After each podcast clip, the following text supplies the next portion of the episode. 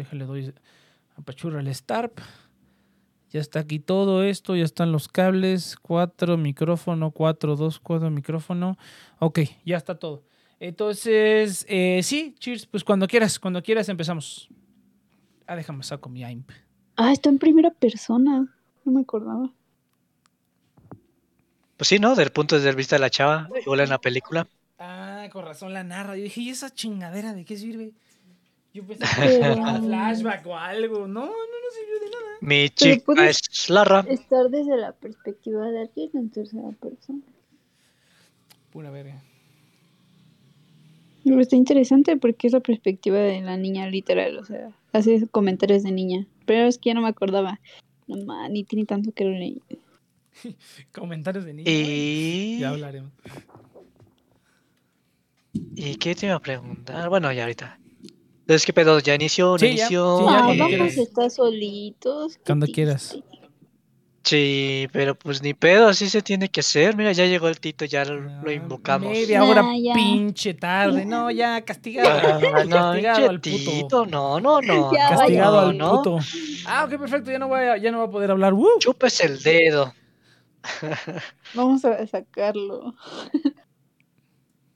Pues bueno, entonces Ah, voy a comenzar. A ver, Tito, Tito, espera. A ver, el que quiera. a No, ver, Tito. Tito. Pruebas de sonido. Hace Hola. muchos años nació a las cuatro oraciones. Ájale, esta morra cantando.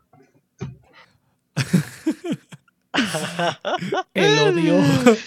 El odio. Ok, creo que. Creo que el jueves en la noche tampoco es la mejor hora, pero bueno. Ay, hay que, hay Eh, que ¿Ya al- estamos listos o Hay no? que ir a las cabinas del karaoke. está co- Hay que ir a las cabinas del karaoke coreano, güey. No mames. Ah, no más, jalo. Jalo. Hay unas ahí por la zona rosa.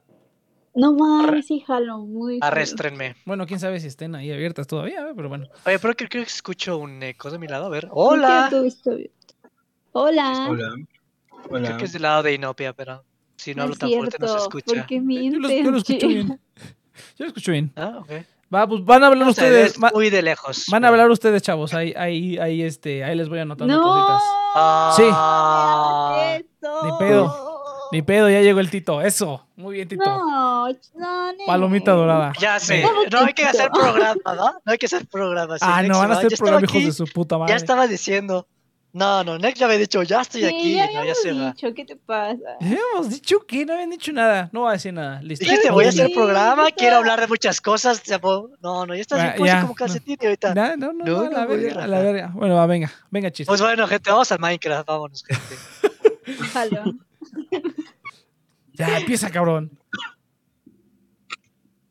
No, Estoy aquí abriendo el confirmes que vas a que tienen que presentarte. Te voto del servidor, güey. Te pateo del pinche servidor, cabrón. Pues bueno, güey, soy el más puntual, güey, soy el que más necesitas, vas a patear, ¿qué más necesitas, güey? El que sí cumple. El que sí cumple, no como otros. No como otros. Bueno, pues ya, dale, pues ya dale. Ya, pinche Ah, huevo. chillones. Ujú, cu- Cuña, cuña, güey. Pues ya. Eh, cuando me digas empiezo. Ya, ya empieza. Y si te callas, eh, termino el programa ahí.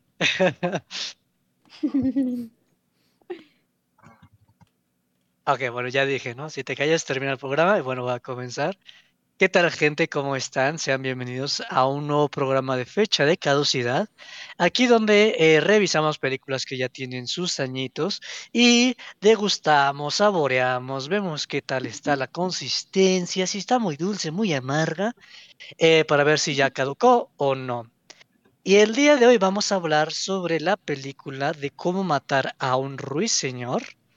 Eh, ¿De qué año es? ¿Del 1961? Bueno, de los 1960, no me acuerdo bien. La fecha 62, ¿no?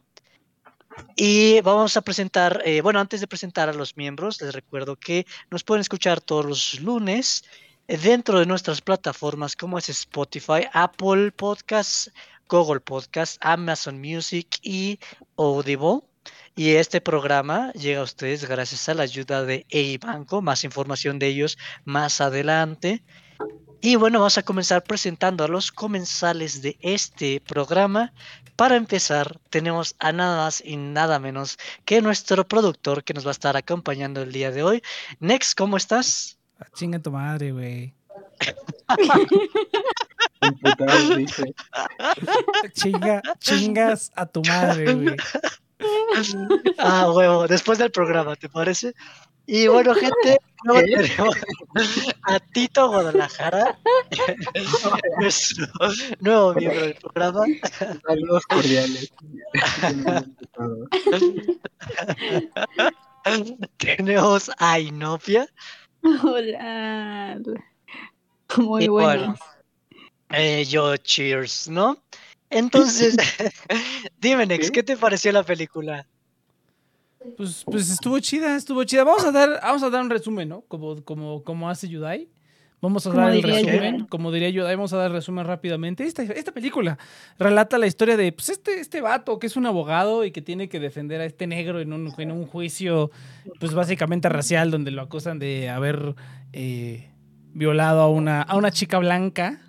Ah, todo esto pasa en la década de los 30, ¿no? Por ahí. La película creo que está situada en los 30, una cosa así, si mal no recuerdo. Eh, y pues En ya, ¿no? Eh, Alabama. Ajá, una cosa, o sea, una cosa racial bien cañona, ¿no? Eh, pues ya pasa el, pasa el juicio, condenan a la persona y al final pues una... eh, ah, por ahí hay un personaje oculto, una persona aparentemente enfermo mental que los niños le tenían miedo, ¿no? Era como el, el- un monstruo que lo describían y al final pues termina salvando a la niña de, de la furia de la, de, de, de la otra persona, ¿no? Del, del otro demandante Acusador. acusador, al acusador del, del juicio, ¿no? Entonces, eh, pues ya nada más eso. Eh, pues estuvo chida, estuvo chida, la verdad. Digo, a lo mejor fue porque la estuve viendo, me estaba jugando Minecraft. Pero la verdad es que, la verdad es que sí me entretuvo. La primera parte que la estaba viendo en el. Es que fíjate, fíjate, tengo, tengo varias dudas existenciales. La primera es, no sé si a lo mejor todas las películas de la época, o sea, estamos hablando, está blanco y negro la película, ¿no? Entonces, no sé si varias películas de la época o cuántas películas de la época son como Slice of Life, güey. O sea, entre más vieja, más slice, slice of Life, ¿no? Es como Los Siete Samurai, es como Slice of Life un buen rato y ya luego es, allá el mero, mero, mero, mero final, es como la batalla de los Siete Samurai, ¿no? Pero realmente la mayoría de la película, pues es así nada más como que, ¿eh? ¿no? Cuando hablaron del padrino, también es como que, ah, es la- el Slice of Life de los de los, ¿cómo se llama? De los mafiosos. Y aquí es como el slice of life de, de toda esta gente, ¿no? Y no sé si sea como De un cuestión pueblito. de un pueblito aparentemente racista, pero no sé si sea cuestión como del- de la época, o sea, de que en, la- en esa época, o sea, en, en los años 60, 62 que salió esta película, pues eso era lo que relataba las películas, ¿no? Habría que ver la historia ahí, como la historia de las películas, pero ahí este, este vato que se llama Sep Films tiene un video bien, tiene uno- una serie de videos muy chidos de, de cómo funciona la industria y la historia del cine y por qué las cosas son como son ahorita y así y así. Entonces tiene varios videos muy buenos de eso. Se llama La historia del cine o la historia de Hollywood, una cosa así. La historia del cine creo que se llama por ahí. Algo así. Eh, pero pues por ahí más o menos te explica por, eh, o sea, en qué épocas de qué cine, porque el cine, este era el cine que pegaba, ¿no? Al principio era el cine como del Slice of Life y el cine de las, de las épicas bíblicas, ¿no? Por eso es que Ben Hur y los Diez Mandamientos y todo este rollo. Y, pues ya, no, no, estuvo chida. Y digo, no sé si es cuestión como del periodo de que todo sea Slice of Life, pero incluso que lo además lo estás viendo ahí pendejeando por dos horas. eh, bueno, hasta que llegue el juicio, ¿no? Realmente el juicio es como la, la segunda parte de la película. Y pues ya, iremos, ya iremos platicando. Pero sí, sí me gustó. La verdad es que sí me gustó. O sea, no le, no le veo mucho el punto, pero aún así la disfruté. Diría Cheers que es apreciarle. ¿Cómo dijiste la vez pasada? Ah, ya ni me acuerdo. Pero sé a dónde vas. Pero descríbelo Bueno. con tus palabras. Y es, bueno, iba a hacer una pregunta ya, pero era muy de final, entonces. A ver, pero eh, ¿quieres que tome la palabra? Bueno, te voy a tomar la palabra. Ahí si quieres interrumpirme, adelante. Y bueno, primero, este, me pasas el link, Next, me llamó la atención ese video. Y bueno, se me olvidó que un comensal, eh, está el Milsor, también va a estar participando el día de hoy. No, no va a estar aquí, olvídenlo. ya, ya se rajó el joven, hijo de chingada. Pero bueno, gente, este... eh, fíjense que a mí la primera parte se me hizo simpática, pero no me estaba encantando porque yo no tenía ni idea de qué iba a tratar la historia, ¿no? Entonces para mí era como, qué raro, ¿no? O sea, como que estoy viendo la historia de estos niños y se me hacía, en algún momento fue como The Room, donde están los niños jugando y de repente entra la vecina ahí al lado como si fuera Chespirito, así como jalándole la oreja al niño. Y fue como, qué rara película, ¿no? Este, pues nada, están jugando los niños y como que se ve medio improvisada, como si el camarógrafo estuviera diciendo, sí, tú párate ahí, juega con la llanta, y sí, tú párate allá y haz esto, ¿no? Entonces, este, se me hizo bastante eh, simpático la primera parte porque no entendía a qué iba. Siento que, siento como que estaban tratando de adaptar el libro como mucho. Eh, pero como que en el libro pues se manejaba como un poquito más la cuestión de los pensamientos y las sensaciones, como cosas que no se transmiten tanto en la película. Y ya en la segunda mitad, que es la parte del juicio y todo esto, eh, me gustó mucho. De hecho, o sea, como, como entre más avanzada la película, más me gustó. Y cuando comenzó el juicio fue como, híjoles, ¿no? Esto está, esto está sabroso, esto tiene juguito y estaba... Me gustó mucho la, la parte del juicio y fue como, no más. Y siento que estaba como muy adelantado en su época de, del cine. Y hay cosas que me gustaría hablar sobre como el cine de la discriminación, porque siento que también ha cambiado mucho. Y no sé, se me haría como una comparación, comparación interesante, ¿no? Entonces, eh, yo creo que por mi parte es por el momento es todo lo que tengo que añadir. No sé si alguien me quiera eh, tomar la palabra. A ver, nuestras primeras, a ver, Tito y yo tenemos primeras impresiones diferentes, ¿no? Porque es una historia que ya conocíamos. No, no, no sé por qué supones que tenemos primeras impresiones diferentes, pero va. Porque ya conocíamos la historia, o sea, 100% empiezas, Pero, o sea, pero también Cheers acaba de decir que leyó el libro. No, no, no. O sea, yo lo, lo interpreto, o sea, no, no, no lo leí, o sea, se siente. ah, pensé que, pensé que lo había El leído. libro está presente. Ajá. Bueno, Se siente. continúo. Yo te estoy memoreando. Ay, no, Pia, no, por favor, luego. no, pero ¿cómo lo sentiste tú, Tito? Pues yo O sea, ya iba, iba a contestar más rápido, pero Chale, Inopia, ¿qué onda? ¿Qué No onda? No te conocía, no te conocía estas mañas, ¿qué onda? Doña Alburera. No, tan no. normalita que se veía, güey, y ahorita ya así de tómamela Ya. aquí, pinche perro. Pero ve, ya, ya, dale. Tito, Tito, por favor. La película la, la sentí un poco como el libro, porque me acuerdo que cuando leí el libro, como que había muchas partes que decía, como dice Cheers, que como que no, no ves hacia dónde van las cosas. Nada más como que es mucho la vida, ajá, como en un pueblo racista en Alabama. Y como que te cuesta trabajo como ver hacia dónde está yendo el asunto. O sea, nada más ves a los niños jugando, ves que llega otro chico, su, com- su compita, su compita de las vacaciones, que, que tienen sus travesuras, los- la vecina gruñona, etc. Pero no, como que no, como que no ves muy bien hacia dónde va. O sea, solo dices como, ah, está bonito. Me gustó mucho la primera escena. Esa sí se me hizo muy bonita. Como creo que está jugando esta Scout y aparecen unos crayones y, y la música está muy bonita. Pero sí como que como que tuve el mismo problema que tuve cuando leí el libro. O sea, lo sentí un poco lento, como que me costó trabajo ver hacia dónde estaba como yendo todo.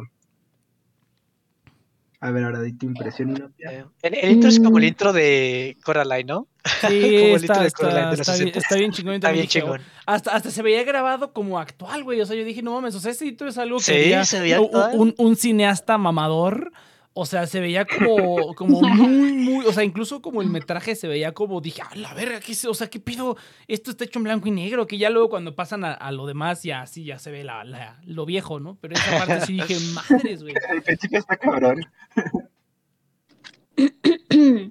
A mí, ok, sí comprendo lo que dijeron, pero de que Chance es un poco lento y parece que no, no identificas tanto para dónde está yendo, pero me gusta. Creo que este es el tipo de, así es como, siento que así es como me gusta que te involucren la historia de personas, ¿no? Que no tiene un, una trama que seguir, sino nada más te están mostrando la vida de alguien, que es lo que hacían en El Padrino, pero en El Padrino no fui tan fan de lo que estaba del intermedio, ¿no? Como que hacían side stories.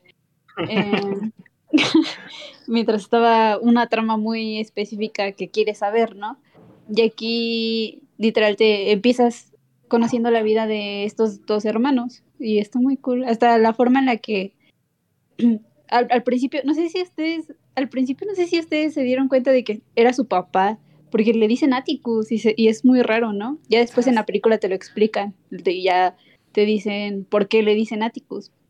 Yo, yo no entendí por Pero qué. hasta eso ni siquiera tienes claro, ¿no? Al principio. Y está cool, a mí me gustó. O sea, me gustó esa primera parte. Me, me gusta mucho ese, ese, ese tipo de inicio de tramas en las que parece que no sabes a dónde va y de repente te van encaminando. Está cool. Pues, Mm, sí. va- Ah, huevón. Yo, yo solo sentí como un poco como improvisado al inicio, o sea, como que me gustaba la vida de ellos, pero a veces sentía que simplemente es como, pues sí, a ver, vamos a grabarlos jugando. Y en el libro dicen que hacían esto, entonces pues háganlo ustedes. Entonces, o sea, sí sentía un poquito es- es así mira, como al azar la película. Eh, Es que, mira, ¿sabes, ¿sabes qué es lo que estuvo bien cagado? O sea, voy a empezar a sacar como los, los nitpicks porque tengo, tengo serias preguntas al respecto de varias cosas que pasan aquí. O sea, primero, ¿la niña se llama Scout? ¿O le dicen Scout? ¿El niño se llama Jem? ¿Qué clase de nombres son esos? ¿Qué clase Sí, de...? son sus nombres, ¿no? No mames, yo no... nombre- yo no nombres de Alabama. Era No. para mantener la confidencialidad. No, y luego la otra, güey, me oriné de la risa cuando van a la casa del, del vato este que le van a tocar a la puerta. Que, que abren la puerta y suena la puerta y le dicen, se queda así como de, escúpale. Y le empiezan a escupir Ah, sí. con eso.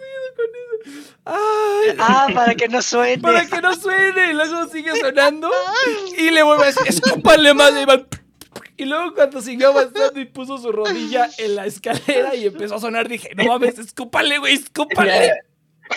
Ah, no mames, güey. Estuvo muy La, la cagado. ingeniería de, la ingeniería de los años 30. No mames, bien cabrón, güey. Es que, ¿sabes, ¿sabes qué? Es que te digo que no, no- y aparte los, los, los adultos hablaban como viejitos, güey. Digo, los niños hablaban como viejitos. O sea, estaba bien cagado, porque de repente estaban los niños y decían, "Sí, no, mi papá opera una locomotora y se fue a viajar a no sé dónde. Y así, o sea, te platicaba así un putero de cosas de, de la familia, que no, mi papá era un aviador y se metió a, a la no sé qué. Y dije, ¿qué pedo, güey? Es que te digo que no, no sé, o sea, es que yo lo veo y veo, o sea, se ven esas cosas en varias películas de la época, ¿no? Pero, o sea, no sé si de verdad es como que, o sea, de verdad así era la gente o es como que esa era la idea que tenían de la gente de pueblo, porque siempre es igual, o sea, así es como que los niños así hablan, o sea, incluso, ¿sabes dónde lo puedes ver? ¿Sabes en dónde lo puedes ver? Voy a regresar a Mean Girls tantito. Al, al- principio, al principio, cuando están pasando como los cortitos de la gente, así como que educan y que sale un niño y que dice, sí, y en el séptimo día Dios creó la escopeta para matar a los homosexuales y no sé qué tanto, algo así, ¿no? Y es gente como de pueblo. Entonces, me acuerdo como de eso y digo, o sea, o sea, es como que la gente de verdad es así de que llegan y te cuentan así un rollote de pura madre que dices, pinche morro de, de nueve años, güey. No, no, qué pedo. Y luego, eh, y luego también me, me encantó, güey, me encantó que es como que pinche juicio por violación al negro y los niños ahí, fresco, güey, fresco, los niños en el juicio por violación, escuchando todo el pedo. Estuvo...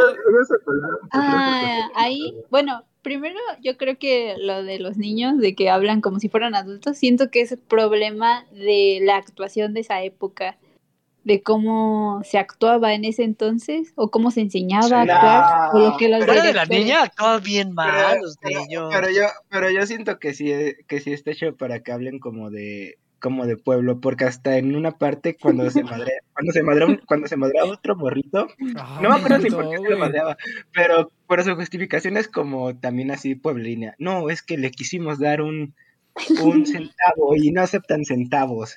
Y me lo Eso, puté. No, la, la la niña, es- la niña se la rifaba bien cabrón, güey, porque... La niña se la rifaba. Porque la niña era- como que tenía un problema. Aquí un tiro, cabrón, aquí en corto. Y se los puteaba. ¿Sabes qué, qué bonita, qué bonita época, güey, donde podías agarrarte a trompadas con alguien en el patio de la escuela y nadie te decía nada. Todos así Bien de, "Eh, inocente. sí, a huevo. Así, todo así, bien poderoso. Y el hermano le tenía, no, ya carácter". déjalo, ya está muerto. No, Iván, ya somos muchos, cállate. Entonces, No, eh, te voy a castigar, güey. Entonces, este, ¿qué? Ah, sí, no, estuvo genial. Y dos veces, luego también. y luego me encantó la primera cuando se lo putea. Y luego le dice, bueno, te invitamos a cenar. Y ahí está cenando. y, y él- y le empieza a platicar, no, si es que mi papá y nosotros comemos y tengo una pistola. Todos tenían pistolas. Mataban perros en la calle. Entonces, a mí te digo que se me hace súper curioso si, o sea, qué tanto de eso es como sí y qué tanto es como que no. Porque lo hemos visto en otras películas a la Cuando fecha. matan al perrito, se ve Ya, bien chistoso siento- cómo cambian de Ajá. Todo falso. Sí, y, y sa- y sabes, ¿sabes qué otra cosa es también, ya hablando como un poquito más en serio de, de- como de todo lo que está cagado? Es que sí veo como los tropes, ¿sabes? O sea, por ejemplo, cuando van a visitar la casa, ¿sabes de qué película me acordé? De Monster House. No sé si se acuerdan de esa película animada de hace varios años. Ah, Es como que el trope es el mismo. El trope de la niña que es como ruda y ruda y que se pone una falda por primera vez. O sea, eso es hasta lo hacen en Love Live, güey. ¿Te acuerdas? Cheers, cuando la esta monita Rin, estuve todo el día acordándome quién, Rin, que al final del capítulo su, su crecimiento de personaje fue que por fin se puso una falda en lugar de unos pantalones porque todos decían que era una marimacha, ¿no? Y decían, no, tú ponte pantalones, tú no usas vestido, pinche marimacha. Y al final se lo pone y todos, ¡ay, qué bonita te ves, ¿no? Entonces, eh, como que esos, esos tropes los tiene la película como de niños, o sea, muy de hecho, o sea, tú agarras, me, me pasó mucho con... Ah, como como el con- recreo. Ajá, Stacy. me, pasó ¿Te mucho... eh, ajá, Stacy, la, la ruda que traía el gorrito, como- ¿no? O sea, ese Sí, trope, como- ese trope como de la niña rudita, que al final resulta que también es niña y se puede poner un vestido, pero como que nadie nunca se lo imaginó así, es que es como bellota, ¿no? Entonces, este tipo, de- es- ese arquetipo de personaje es como que, es como que lo ves, es como, es como ver Siete Samurai, güey, cuando ves como que, no mames, de aquí sacaron todo, de aquí sacaron las poses, de aquí sacaron las tomas, de aquí sacaron todo lo de todas las películas de acción de los siguientes 50 años. O sea, y aquí veo también muchas cosas con estos niños de cómo, cómo es como el slice of life, güey, ¿no? O sea, ¿te acuerdas de It? ¿De qué otra película con niños así que está chingona? Eh, pues no sé, bueno, yo no he visto Stranger Things, pero me imagino que también. Pero por ejemplo, ¿te acuerdas de It también? Que simplemente una hora de la película es como ellos haciendo pura pendejada ahí en el campo y haciendo cosas al aire libre cuando no había Ah, computadoras. ni celulares, chido. Y está muy padre eso, porque realmente es como que en ese tiempo, pues, ¿de qué más? O sea, ¿qué más hacías, no? Yo también me pongo a pensar, ok, eres un niño en los 30, no hay televisión, no hay electricidad, no hay nada, estás ahí nomás sacándote la pelusa del ombligo. Pues a lo mejor sí sales a caminar y a preguntarle, y le preguntas a tu papá, pues, sí, los papás. ¿Qué le hablaban de los papás? Le decían, no, hijo, pues yo hago esto y esto y esto y esto. Ya se lo llevaban a la corte y estaban viendo ahí. Decía, este hombre dar se la en chingó. una llanta. Ajá, es- eso está padrísimo. Yo dije, esto de la llanta es como un trope de que si quieres como poner una escenografía de que, hoy es, es de niños, ya tiene una llanta en un pinche árbol. ¿Pero por qué? Porque sí, a lo mejor en ese entonces sí había, porque pues era tu entretenimiento. Pero bueno, ya, ya hablé mucho. a huevo, a huevo. Pero. Esto es lo que nos hace pero- falta. Sí.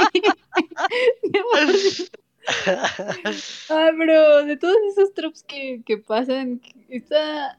hay un montón de mensajes, ¿no? Entre cada cosa que sucede y entre cada conversación que tiene Scout con su papá o Scout con su hermano o las cosas que estás viendo, hay como siete, pequi- po- pequeñas lecciones entre cada cosa.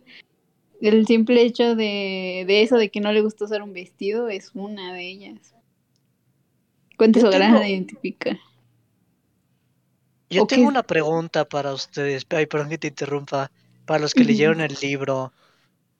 Eh, Ay, espérate un momento.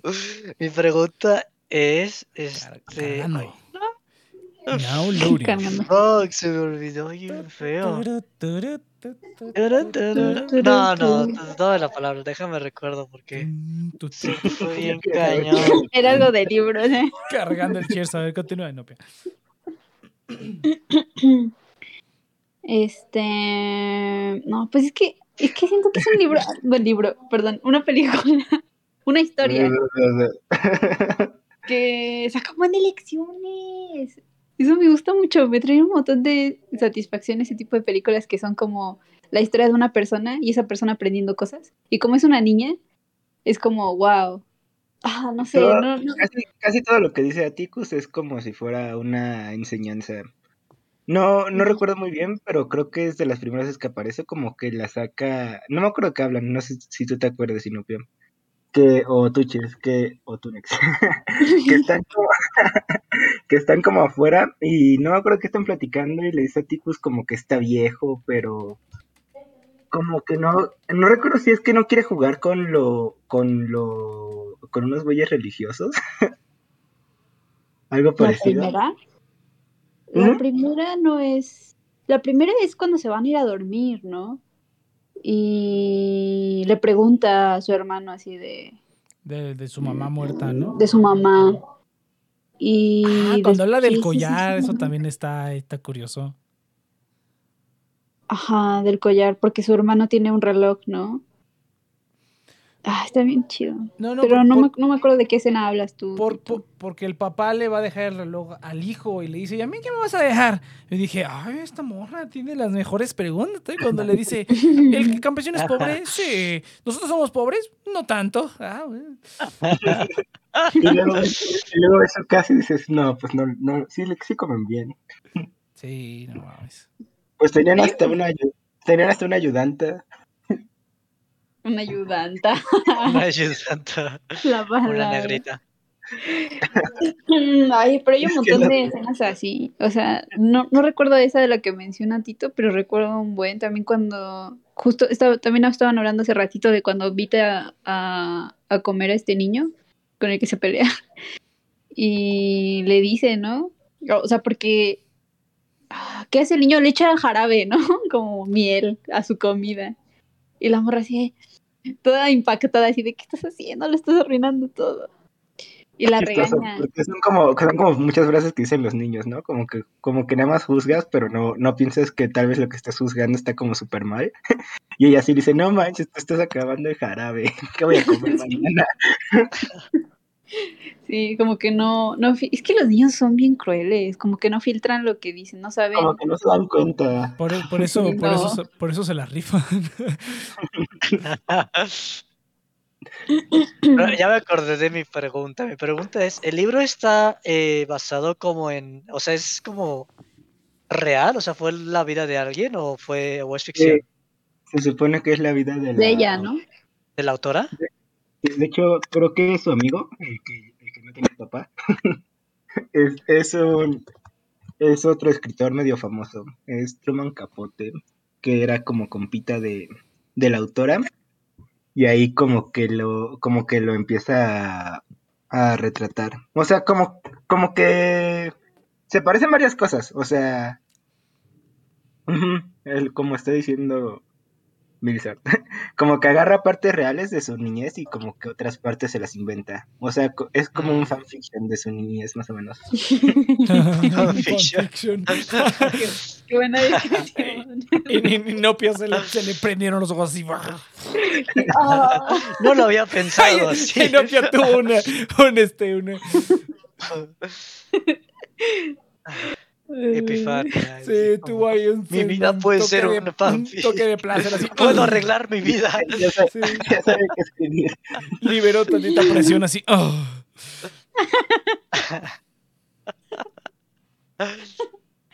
como ya Express.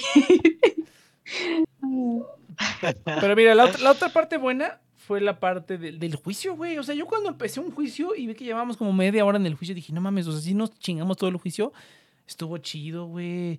Estuvo, mira, sa- ¿sabes qué es lo, que se me hace muy curioso? Que incluso, es que fíjate que el otro día escuché un comentario muy, muy acertado que dicen, es que dicen, no, es que hay películas que son relevantes hoy como son relevantes ahora, ¿no? Porque, o sea, que son películas que son relevantes.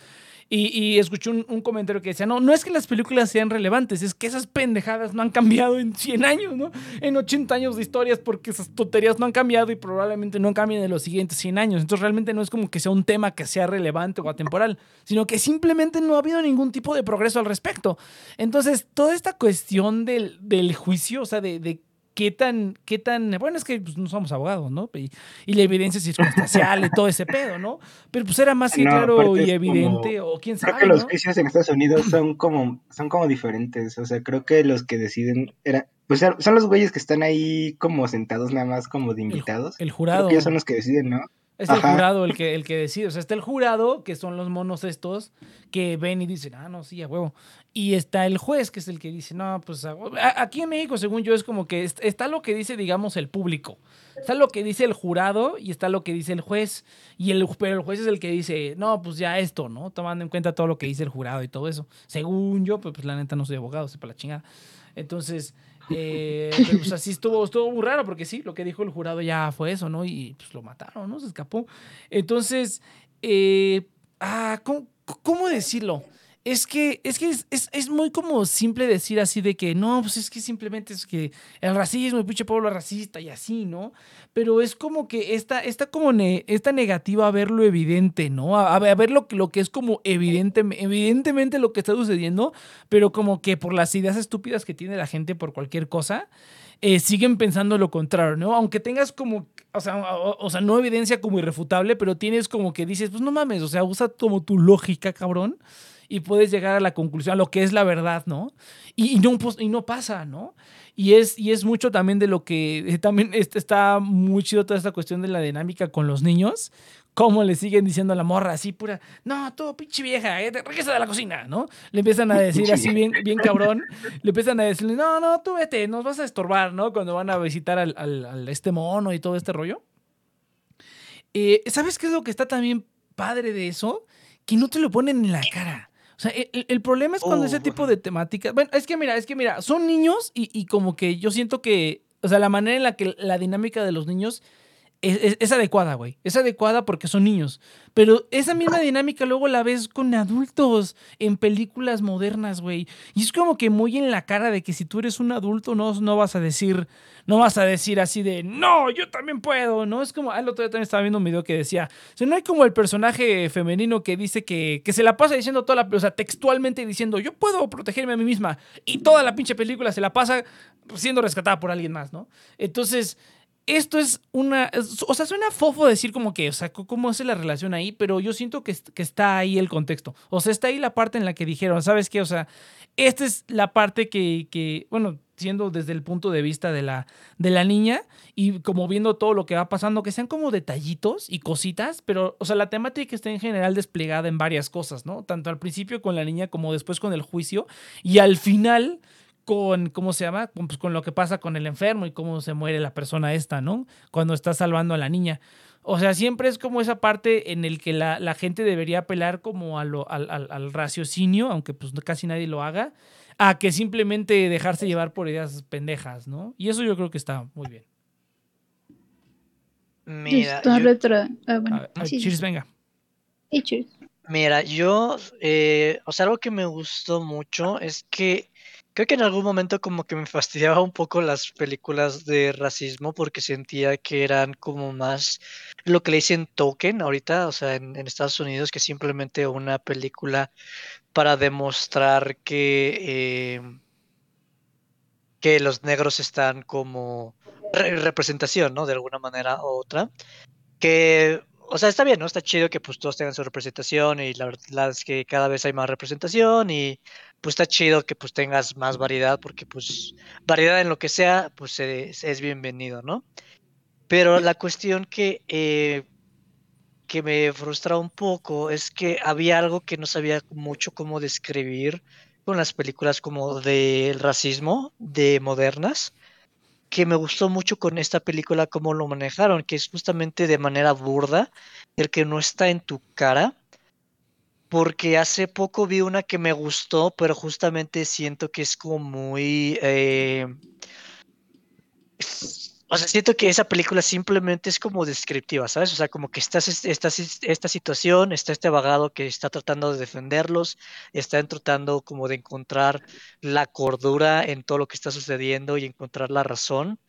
Y siento que las películas de hoy en día es más como el hecho de, de, eh, no sé si es educar la palabra, pero es como de justamente promover un, mensaje, ¿sabes? Lo siento como que te están eh, vendiendo una idea más que el hecho de contar una historia, o sea, como que realmente se nota el hecho de que están acatando a un público. Eh, no me encanta cómo lo estoy poniendo porque siento que hay como hay unas fallas con las que no estoy muy de acuerdo. Pero sí, o sea, siento que muchas películas que tratan sobre, sobre el racismo el día de hoy son un poquito como blanco y negro, este, valga la ironía. Eh, y son como muy alarmantes, eh, lo cual entiendo, ¿no? Es un, sí, un problema alarmante. Es como la, peli la película de 12 años de esclavo, que cuando la vi como que no me encantó y, y ahora que ya eh, han pasado los años y es una película básicamente para que no te guste, es una película para que la sufras, pero justamente es el hecho como de... Mm. de Como de exponerte algo que está mal, así. Ah, en tu cara, tu o sea, es más cara. como el hecho de, de restregarte algo en la cara, algo Ujú. que es evidente, mientras que aquí simplemente es el hecho de, de contar una historia, ¿sabes? Y eso me gusta mucho, es contar una historia que involucra discriminación y lo, tratan muy bien.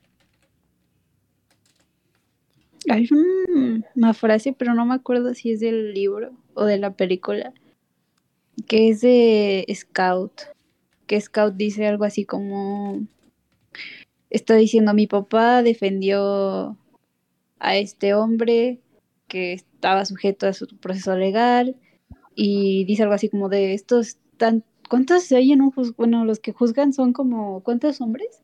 Bueno, aquí Pues, estas 12 personas 12, o ¿no? 10 Porque es como personas. 12 hombres en pugna. ¿O 10? Bueno, esos, esos los que los juzgan son, o sea, hombres buenos, ah, dice algo así como hombres buenos e íntegros, eh, lo han sentenciado y su papá luchó en todo momento para que saliera a su favor, ¿no? Y al final dice algo así como, al final de todo, eh, Tom era un hombre que estaba muerto en el momento en el que esta chava abrió la boca y lloró. Ah, Sí, no sé, pero ¿esto, no- creo que ¿esto es de la película o es del libro? No, igual este libro. Es el libro porque no Ay. recuerdo eso. Sí, Esa es el libro. parte, esa parte es como, wow, y, pero aunque no te lo digan así narrado, se siente en la Se Se película. entiende. ¿Entiende? Pues eh, hay una parte, creo que esto sí queda más claro en la película, cuando este Tom dice como que te sentía lástima eh, por la tipa, por la tipa blanca y el abogado como que, como que lo, como que hace, como, como que hace sentir al público o al jurado, supongo, como que no, como que un negro va a sentir lástima por nosotros que somos blancos. Y creo que in- incluso ya acaba el- esa parte del juicio, creo que de ahí se acaba como la escena y ahí pasa en otra cosa. Sí. Ah, También algo que me gustó de Aticos en general es que, o sea, como que él como que no juzga a la gente, o sea, como que sabe que, que tienen ideas de pueblo y que no son las mismas que tienen ellos, pero no los juzga por eso, o sea, dice como, ah, pues que, o sea, sí los educaron. Hay Es varias por circunstancias, ¿no? Como es súper comprensivo con la situación en la que viven todos los de su alrededor. Sí, o sea, como que no los juzga, o sea, dice, ah, pues es que ellos piensan así por sus circunstancias y pues no los juzgo. Oh, oh, ya tengo, tengo algo, perdón. perdón. A ver, vas, Tito, vas, Tito. Sí, sí, sí, dilo, dilo. No, dilo. Mira, mira, ya, ya sé cómo describir algo, algo que me gustó mucho de esta película. Y es que siento que ahorita el hecho de que haya literalmente películas así de negros, de discriminación, como que siento que pierden un poquito la humanidad por el hecho de... Es curioso, o sea, lo que voy a decir ahorita va a ser curioso porque es un poquito una exageración, pero siento que las películas de segregación, por la manera en que están hechas ahora, segregan a personas y a lo que me refiero esto es que esta película me encantó porque estás viendo la vida de muchas personas, estás viendo la vida de los niños, estás viendo la vida de Atticus, tienes un poquito como vistazos de la vida de los, de los viejitos ahí que se enojan con la niña, tienes la vida de esta persona que pues no entendí bien que tenía, pero yo supongo que es como un retraso mental o algo así. Tienes a los negros, o sea, como que realmente ves todo un contexto global y siento que las películas de hoy en día eh, se enfocan tanto como en la vida de los negros que se olvidan de enseñarte la humanidad en, en todas las personas y siento que es algo muy padre que engloba también este Atticus, que justamente es como ver la humanidad en todas las personas. Y algo más que me eh, gustó mucho es que hay un tropo que se llama El Salvador Blanco, que sí es algo que me he encontrado y que sí me molesta. Este, eh, por ejemplo, en 12 años de esclavo, al final llega este Brad Pitt y sale y rescata al negro y para mí es como, ay, no mames, pinche Brad Pitt que es, se chupa el dedo. Eh, Sí, así de la nada, y es como, no mames, ¿cómo llega un pinche Jesús Blanco a rescatar a un blanco? ¿Qué clase de mensaje es esto, no? Que se pique la cola, maldito Brad Pitt. Y tiene estas, estas películas como Sandra Bullock que proteja a un negro y lo salva, y como estas películas de un Salvador eh, blanco, eh, que puede llegar al caso, ¿no? Pero hay como varias que pues realmente el chiste es que pues eh, en conjunto la sociedad pues acabe con la discriminación, ¿no? Que un, hombre blanco, una persona blanca rescate a un negro, ¿no? Eh, y es algo que pues yo pensé que sí iba a rescatar el, el, eh, Atticus, pensé que iba a ganar el juicio y cuando no fue como, ah, no mames, pues, o sea, yo pensé que iba a, a, o sea, que era más fantasioso la historia y que iba a ganar Atticus y cuando no fue como, ah, no mames, sí, sí es como la realidad, como esperaba del que pasaba de la realidad, ¿no? Y, o sea, va a sonar feo, ¿no? Pero, o sea, no fue, al final no fue un hombre blanco, simplemente era una buena persona. Y me gustó mucho eso, que el contexto realmente involucrara a todos como personas y que no fuera así como muy, muy partidario de solamente un lado. Ah, yo, yo, tengo, yo tengo una pregunta. Pero antes de la pregunta, gente, es momento de que les diga, Cheers, ¿cuál es el pinche momento? No sé, me huele a como algo de un banco. A ver, a ver, Tito, ¿cuál es el momento? No sé, también creo que me huele a banco. Inopia, no les copies estos. ¿Cuál es el momento? huele a dinero, huele ah, a mira, dinero. es perfecto. Mira, es el momento de que les hable de Hey Banco, muchachos. Hey Banco es la cuenta de de banco 100% digital que puedes abrir desde tu celular en unos minutos, pregúntenle a Inopia. Eh, para poder, para poder eh, realizar transferencias, pagos de servicios, todo lo que puedes hacer en cualquier banco, además de tener acceso a muchos servicios como un pagaré, servicios de inversión, fondos de inversión, próximamente acciones y un montón de cosas que tiene preparado eh, Banco, además de cuenta de ahorro con rendimiento de 4% anual y incluso regalos de 5 mil, 10 mil pesos diarios, muchísimas cosas que tiene G-Banco. La verdad está, está muy padre, es mi banco principal. Y, y les recomiendo... Eh, Oh, sí, si te dan tres, meses de. este También tienen tarjeta de crédito, cashback del 2%, 5% de cashback en los primeros tres meses. No, es una maravilla. Pero bueno, gente, pues si quieren utilizar Hey Banco, hay respaldado por Banregio, un banco regulado aquí en México, 100% teniendo en cuenta que tu dinero está totalmente seguro, ¿no? Entonces, gente, ustedes pueden abrir su cuenta de Hey Banco y participar en todos estos regalos y productos que tienen utilizando el código en la descripción y el link. Eh, hey Banco, muchas gracias, el afiliado del programa del día de hoy.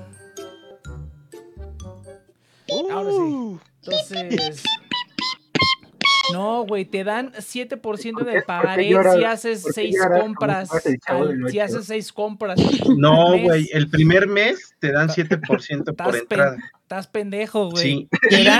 Si lo quieres conservar, tienes que ser A Banco Plus. Sí, güey. Sí, para empezar se llama Hey para empezar se llama Hey Pro, cabrón. Bueno, no estás al pendiente. Hey Pro, Hey Pro, esa madre, esa madre. El primer mes te dan 7% y ya.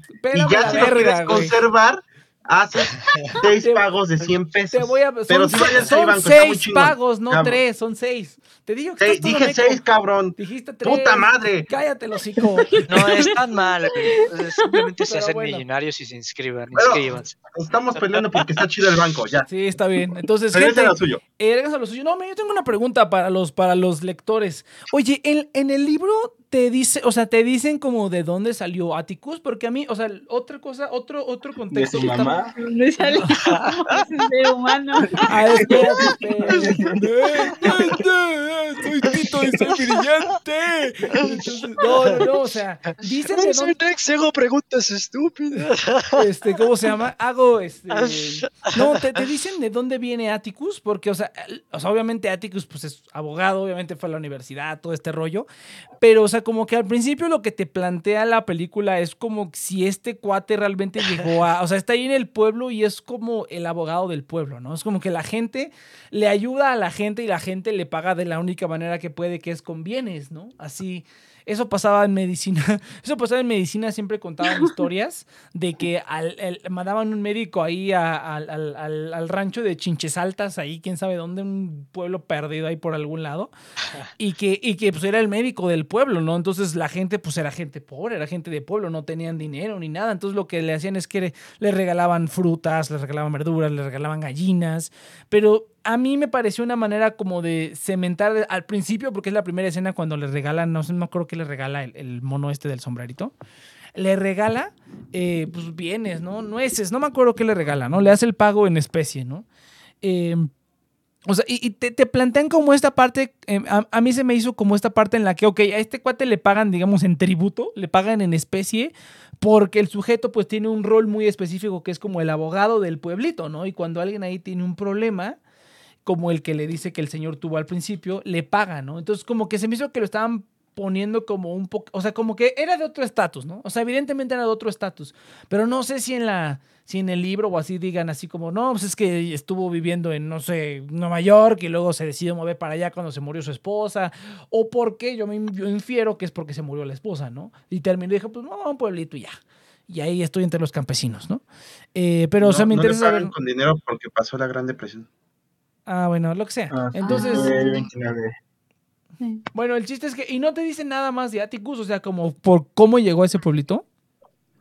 No, es que te lo está narrando su hija. O sea, lo está viendo desde la perspectiva de este es mi papá. O sea, no te cuentan la historia de Atticus, solamente como que. Lo, único que dice Atticus es que está viejito. es que es su frase Ah, bueno. Bueno, me, dio curiosidad porque el planteamiento, o sea, el planteamiento como de inmediato identificando como los diferentes estratos en donde están, aunque estén como en, aunque vivan en el mismo lugar, pues, o sea, hacen todas las cosas diferentes, ¿no? El campesino, estos Pero sí puede, andan, los negros andan sí puede ser que no, Ajá, dale. que no haya, que no haya vivido toda su vida ahí, porque pues en Estados Unidos la gente para estudiar una carrera universitaria, pues generalmente no la estudia donde, donde nació, incluso aunque hubiera nacido yo creo que en el pueblito, para estudiar la carrera pues probablemente salió, la estudió en otro lado y ya después dijo, ah, pues me regreso al pueblito, pero pues ya ya probó mundo. ya, ya, ya, ya, ya vivió en la gran ciudad. Ya vivió. ya probó mundo. Es te hace falta más barrio, no, pero te hace falta más barrio. Me da mucha risa. a, ver, a ver, cheers, no sé, cheers de algo. Eh, no sé, a mí me dio risa cuando mi mamá me dijo, ay, ese actor le encantaba a mi abuelita, ah, bueno, a tu, a, tu abuelita, o sea, yo fue como, ah, no, ma, pues sí, sí tiene sus años. Ah, o sea, una cosa es que sepas que es del 62, otra cosa es que te diga, ese actor era el actor favorito de, de mi abuelita. ¿Sabes? Me, acordé, eh, totalmente eh, no relacionado, pero me acordé una vez cuando fui a ver Ant-Man, había un viejito enfrente de mí, un viejito, fue solo al cine, yo también fui solo, ¿no? Entonces ahí estaba yo y el viejito me encantó porque yo me quedé en los créditos, pues como todo buen mm, pinche mono estúpido de Marvel, pues ahí me quedé en los créditos, ¿no? Entonces el señor me encantó porque el señor cuando iba saliendo, eh, pues ahí en, en, Ant-Man sale Michael Douglas, que es un actor que ya tiene pues, chingos de años y ha salido en un chingo de películas. Y el señor me, dice y me pregunta, oye, ese, el, el, el, señor era Michael Douglas, ¿no? Le digo, sí, ese era, ese era Michael Douglas, el actor. Y así, ah, no me acuerdo qué me dijo después, pero fue así como de, ah, sí oh. reconocí al actor, de que el señor cuando era más joven veía al actor en las películas. Y como que le dio gusto, le dio gusto verlo en la película de Ant-Man. ¿No? Ah, estuvo, ah, muy bonito. Porque el señor se llevó una mochila, traía sus palomitas de microondas con su refresco. Ah. Estuvo bien bonito. Yo también dije, señor, se la rifa bien cabrón. Y dónde lo abraza en el cine. Ajá, nunca cambie, señor, nunca cambie. Entonces, Pero bueno, no relacionado, pero sí, no. Ah, ¿sabes, qué otra cosa? Que, o sea, en, en cuanto escuché la música, dije, no mames, ahí les va, se, les, se van a caer de ojete, se van a levantar y se van a caer otra vez, como diría, te lo resumo. Eh, no, el compositor de la música es el mismo que el de los Siete Magníficos, que el de los Diez Mandamientos, que el de Ghostbusters. Es Elmer Something. En cuanto escuché, o sea, escuché la tonada y dije, ay cabrón, esto me suena súper conocidísimo. Y dije, este, este vato seguramente lo he escuchado antes. Y sí, efectivamente, ese cuate era como, haz de cuenta que era como el Hans Zimmer de hace 50 años, el vato. O sea, compuso varias música bastante, bueno, los siete magníficos, ¿no? este, ¿cómo se llama? ¿Cómo va la canción siete magníficos? Ya se me olvidó. La tenía, la, la tuve este, en, la, en la mente todo el día. Pero compuso varios soundtracks, pues, bastante importantes. Eh, hasta Ghostbusters, que fue de los últimos que hizo hasta que ya pues falleció, ¿no? Entonces sí, la música Ghostbusters. No, pero esa canción no. Pero, pero o sea, no, el soundtrack, no, el soundtrack, el, tema de los Ghostbusters y pues el tema de los Siete Magníficos, ¿no? También lo compuso, el, el que es el que rola al principio, ¿cómo iba? ¿Se acuerdan? Ya se me olvidó. Se me fue ahorita, no, no. no, Te fallo.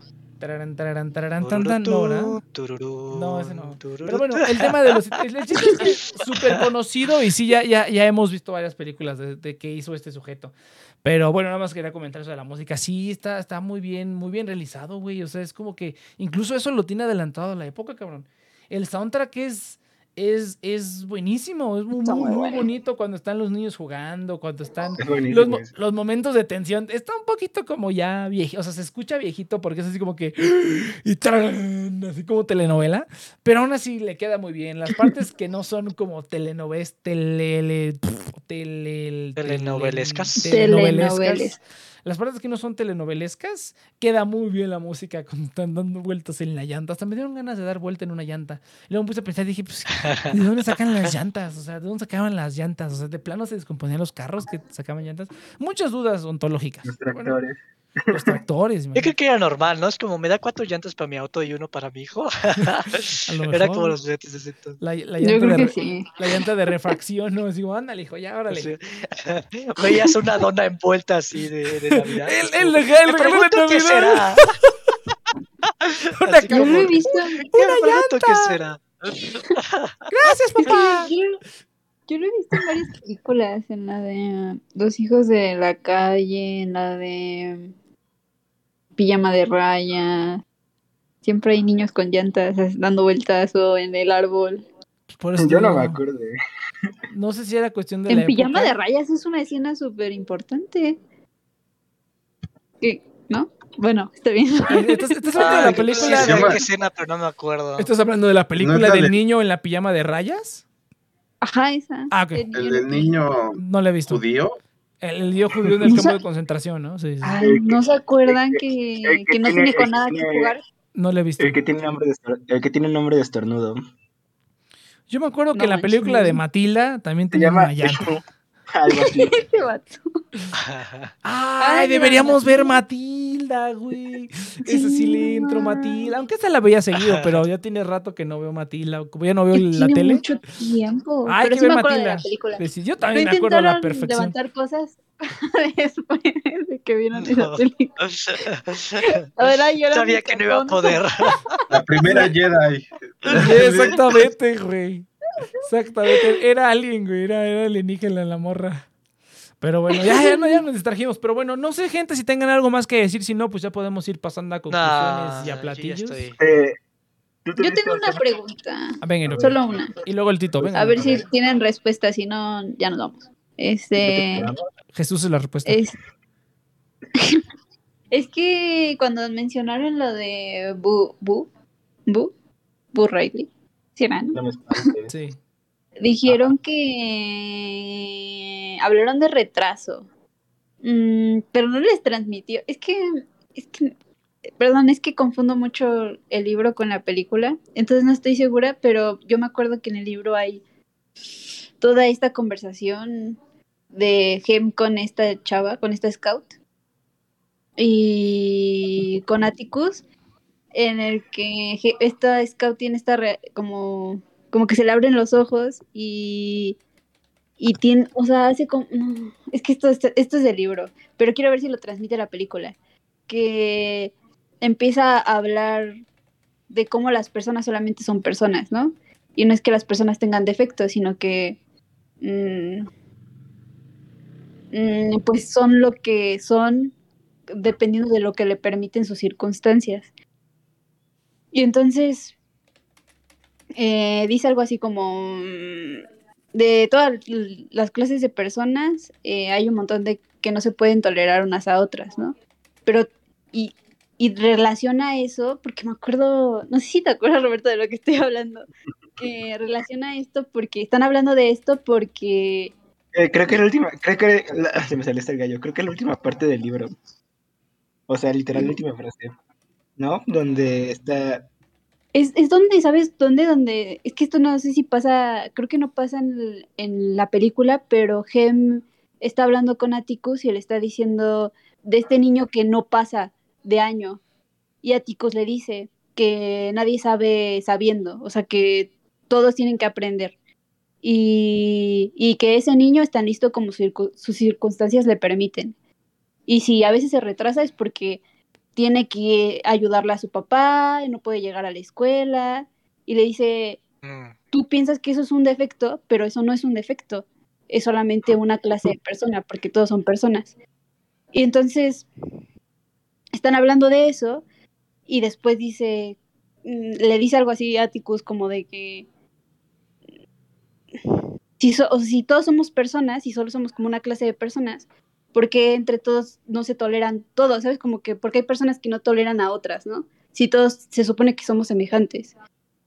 Eh, y hace ese discurso de por qué algunos se salen de, de su camino, o sea, de donde, sí, de su camino, para despreciar a otros. Y, entonces le dice Gem a Scout, eh, creo que ya, o sea, creo que ya sé por qué Bob Riley nunca sale de su casa. Y, la razón por la que ha estado encerrado todo ese tiempo es porque quiere estar adentro. O sea, esa es, una de las cosas que más recuerdo del libro. Así es como que me apantalló en ese momento. Pero no sé si eso lo transmite la película, porque cuando hablaron de este personaje lo describieron con. Siento, que eso no queda. Siento que eso no queda en la película, porque de hecho una de las cosas que yo extrañé, por ejemplo, cuando vi la película, fue como que sentía que a este Bu como que te lo presentaron muy por encimita. De hecho aparece al final y sabes que lo salva, pero incluso la parte de los regalos, como que todo pasa muy rápido, ¿no? Creo que incluso no ¿Les queda claro eso? ¿De que es Bob Riley el que les, está dando los regalos? Ah, sí. O sea, eso está claro.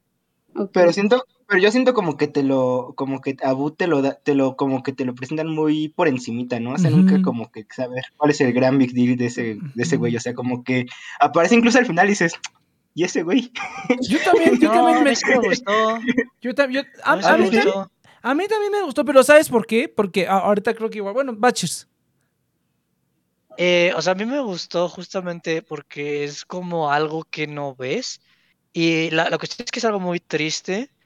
Porque sí, o sea, hay gente que nace con discapacidad y la gente los esconde. O sea, literalmente hay veces que hay familiares que sus vecinos ni siquiera tienen ni idea que tienen un, niñito con discapacidades o algo así, o sea, está muy cañón que a veces sí resguardan, y más en ese tiempo, o sea, más en ese tiempo donde era mucho más estigmatizado todo esto, eh, que en ese tiempo ni se habían diagnosticado cosas como autismo y cosas así, según yo, ¿no? O sea, eso ya fue un poquito más después.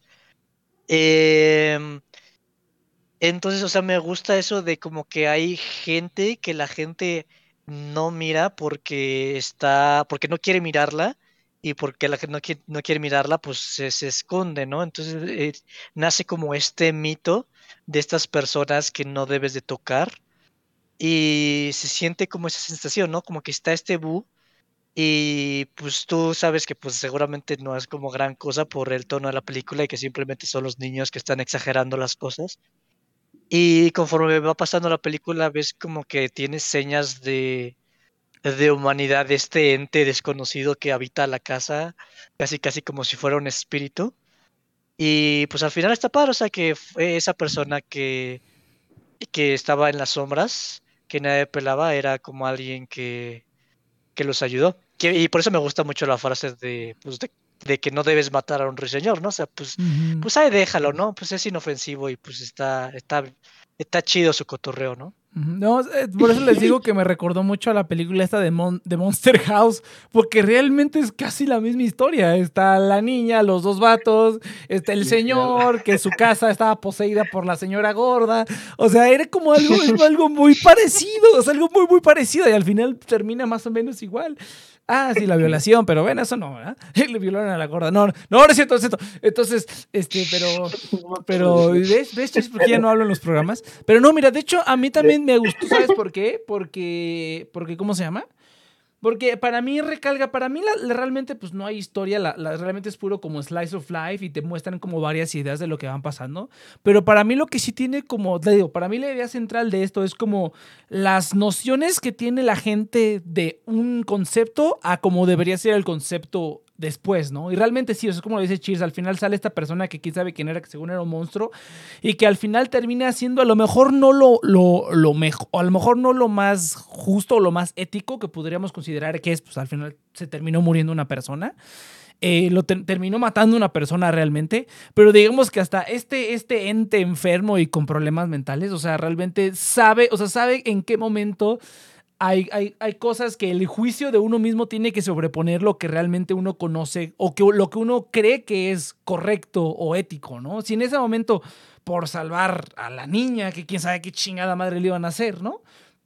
Porque era el mismo papá, el mismo sujeto este que aparentemente pues golpea a su hija, ¿no? Entonces, de saber quién sabe qué le iba a hacer, qué le iba a hacer el señor, ah, pues sabes que me lo chingué, ¿no? En ese tiempo es un poco diferente porque, porque en ese tiempo pues era más así como de te agarras a matazos con alguien, no hay mucha bronca, ¿no? Aparentemente le disparas a un perro en la calle no hay problema. Entonces yo siento que es un poquito más de la época en el que si ahorita hicieras eso, pues obviamente te agarran en tres segundos, pero como que en la época todo el mundo tenía armas, todo el mundo iba a darse de golpes con quien quisiera, eh, siento que eso era un poco más así. Eh, un poco más liberal, por decirlo de alguna manera, en el que los problemas se arreglaban así, así como cavernícolas, ¿no? Entonces, hasta como que esta, este eh, Bu entiende que lo correcto ahí es proteger a la niña casi a cualquier costo, ¿no? Y pues lo, lo entiende y lo ejecuta a pesar de, que sea una minoría, ¿no? Que a pesar de que sea una a pesar de que sea una persona que es diferente a, a, todos los demás, ¿no? Que es lo que, lo que también resalta mucho. Es como que la gente aunque sea diferente, pues tiene la misma capacidad de llegar a estas conclusiones de, oye, esto debería ser lo correcto a pesar de la idea general que tiene la gente de hacer las cosas, ¿no? Y al final es lo mismo que hace el sheriff, como pues este güey, pues mira, ese vato prácticamente murió por su propia mano por andar de pinche mamón atrás de tu hija, y aunque técnicamente lo mató este güey, pues realmente se mató solo, ¿no? Realmente se mató solo, ¿no? Entonces yo creo que ahí sí, a lo mejor difiere difiere del libro porque yo creo que ese, para mí ese fue el mensaje principal, que es así como de lo, lo, que, lo que tú creas con tu raciocinio de persona, de cualquier tipo de persona que seas, vale más que la idea concebida de lo que pueda o no ser correcto dependiendo de las circunstancias, ¿no? Y eso es lo que para mí te, te, te deja. a mí me dejó eso. Bueno, muchas gracias, Next. Te la rifas, te la rifas. Gracias por participar en este programa. Chinga tu madre. y bueno, vamos, a, los platillos. Vamos a los platillos de los A ver, Cheers, dame tu platillo, por favor. está bien. Mira, voy a comenzar diciendo que está, está fresca, a pesar de que el, el inicio está un poco eh, improvisado y amateur. Eh, para mí está fresco. Eh, siento que eh, quizás la primera mitad no tanto, pero el juicio está muy interesante. O sea, hasta hoy en día está bien padre la conversación que tienen, como el tanto el contexto. La escena, final del juicio, donde se paran todos cuando sale a ti. Ah, sí. No, está de pelos. Yo me paré. Eh, yo, me paré. a, mí se me paró. Yo le aplaudí, yo le aplaudí. creo que me... Creo que me emocioné de más, dice Tito. Y, híjoles. Fue emoción genuina. emoción genuina. Ah, eh, ah, pero está difícil. ¿De qué me sabe esta película? Mira, tiene un sabor muy dulce. O sea, como que es un poco meloso, pero no empalaga nada, o sea, eso me gusta, o sea, que es como muy bonito, pero al mismo tiempo es este un sabor eh, fuerte, entonces es algo muy curioso. Em, Entonces yo creo que es algo... Uh, es una combinación de dulce con salado. Definitivamente es un dulce salado muy rico.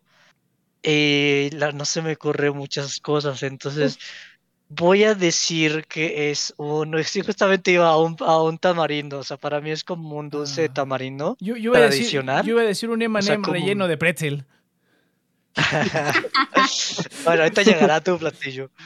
Eh, para mí es como un tamarindo tradicional mexicano, así como ya que tiene sus años, pero que se conserva muy bien. Y es como picosito, salado, dulce, una combinación de todo. Eh, pero no tan fuerte y muy, muy bien hecho, a pesar de que la envoltura ya está un poquito viejita. Y novia. Yo lo tengo muy claro. Nunca había tenido una comida tan clara aquí en fecha de caducidad. a mí me sabe. Felicidades. Me sabe, a sabiduría. no manches. Ah, no, pues sí, al huevo. No, no, no, no había probado eso. Tanto hype, tanto hype para esa pendejada. Es la primera vez que comes sabiduría. Me sabe la sabiduría que tiene mi abuelita cuando hace su arroz. Ah, no, no. Les quiero explicar a qué me refiero cuando digo mi abuelita hace su arroz. El arroz de mi abuelita y su espagueti también, el que hace para Navidad, es una leyenda. O sea, tiene todo un proceso de cómo se hacen estas dos, estas dos comidas. Mm, a mí me gusta personalmente más el arroz, entonces por eso dije arroz. Pero tiene todo un proceso. O sea, literal, hay una parte del proceso en el que hace su arroz que le pone una, una bolsa de plástico arriba. cuando está absorbiendo el arroz y al final cuando lo dejas le pone una bolsa de plástico arriba y un trapo medio húmedo. ¿Saben? Es la, sabiduría de mi abuelita que hace un arroz que ojalá algún día puedan probarlo. Es el arroz más rico que he probado en mi vida. Pues, Delicioso. Pues, lo puedes mandar por Uber cuando quieras, ¿eh? Cuando te mando mi dirección, me mandas un kilo de arroz cuando quieras, ¿eh? Nada, más, prometes. No, no, está tan difícil, ¿eh? Agarras un topper, lo pones, lo mandas en el Uber hasta la medida así exacta en una taza verde de todos los años que hasta mi mamá tiene aquí porque quiso, quiere replicarlo. Pero pues es que pues es el de mi abuelita. Pero así todo un proceso, todo un proceso sabio de una comida que lleva años en la familia, 10 de 10. Es, no sé, sabe a sabiduría, la sabiduría de la abuela que hace la comida más rica de la familia, ¿sí o no? ¿Sí o qué? Ya. no, no, está cabrón, sí está bien cabrón. A ver, Tito. Pues a mí me sabe como avena. Por... bueno, antes de nada, nada más digo las cosas para que se rían. Yo no, sé por qué les da tanta risa la avena, güey. ¿Qué tiene? Pinche manjar y el Tito. Pues, pues está desabrido. A ver, Tito, continúa, por favor. A mí también me gusta la avena. Aquí hasta hacemos agua de avena. Ay, qué Ya otra vez me siento chiveado. Este. Pero bueno, yo lo llevo como desayunando bastante tiempo, como un año, año y medio.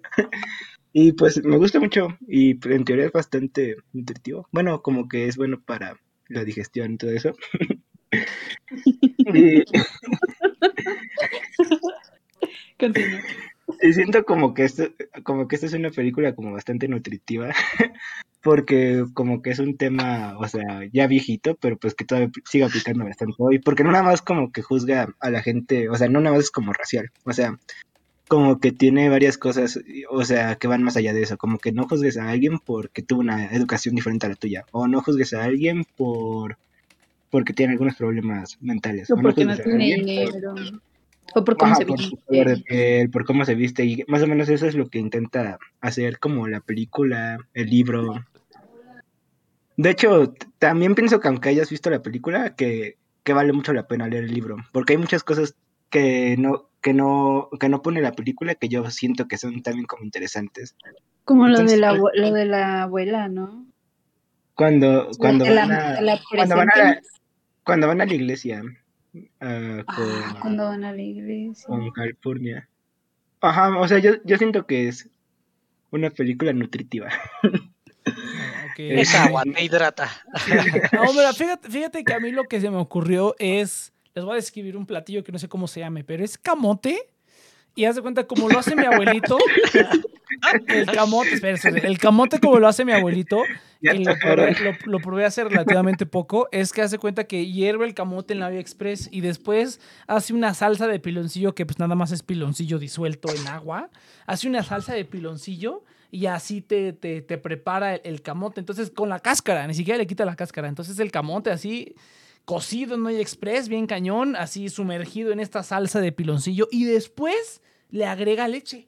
Le agregas leche así hasta que el, hasta que el color del caldito de piloncillo se vuelve así como cafecito clarito caramelo y te lo comes y dices, no mames, güey, tiene textura de papa, sabe a piloncillo y a leche y te, ese sabor que sabe, o sea, después de que pruebas eso, ya la cajeta y la lechera y todas esas pendejadas, pero es, es ese, ese, ese caldito de piloncillo con leche, dices, no mames. Y yo nunca había probado el camote así, yo lo había probado pues como lo venden en el carro de camotes, que a mí me gusta, bueno, a mí me gusta mucho el camote sin albur, pero a mí me gusta el camote. como,